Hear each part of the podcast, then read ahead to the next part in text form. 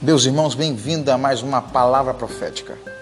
Em Marcos, do capítulo de número 1, versículo de número 24, a Bíblia diz: Que temos nós contigo, Jesus Nazaré? Viertes para perder-nos? Uma pergunta. Bem sei que és o Santo de Deus. Mas Jesus, repreendendo, disse: Cala-te e sai deste homem.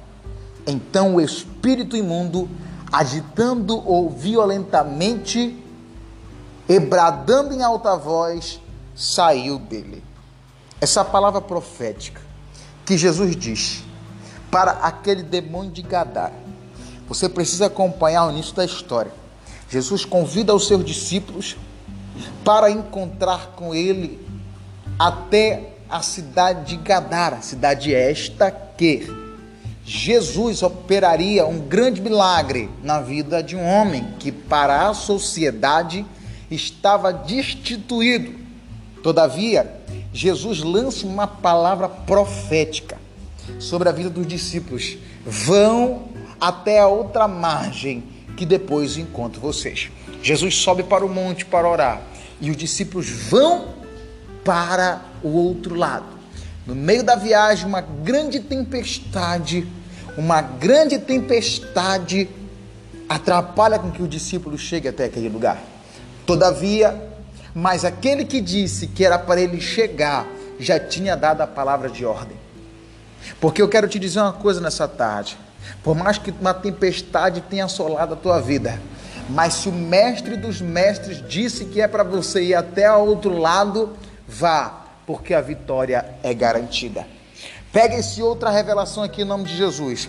Marcos capítulo 1, versículo de número 24. Jesus chega até aquele lugar com os discípulos. Quando ele chega naquele lugar com os discípulos, se encontra com aquele homem que estava há muitos anos sendo aprisionado por legiões de demônios.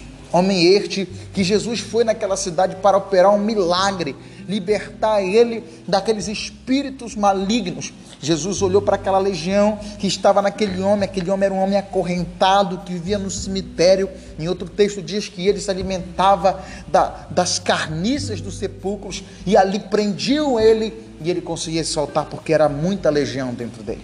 Todavia, Jesus disse: Cala-te e sai desse homem. O que a gente aprende com isso? Basta uma palavra. Basta uma palavra. Vou repetir, basta uma palavra e tudo pode mudar na tua história. Tudo pode mudar na tua vida.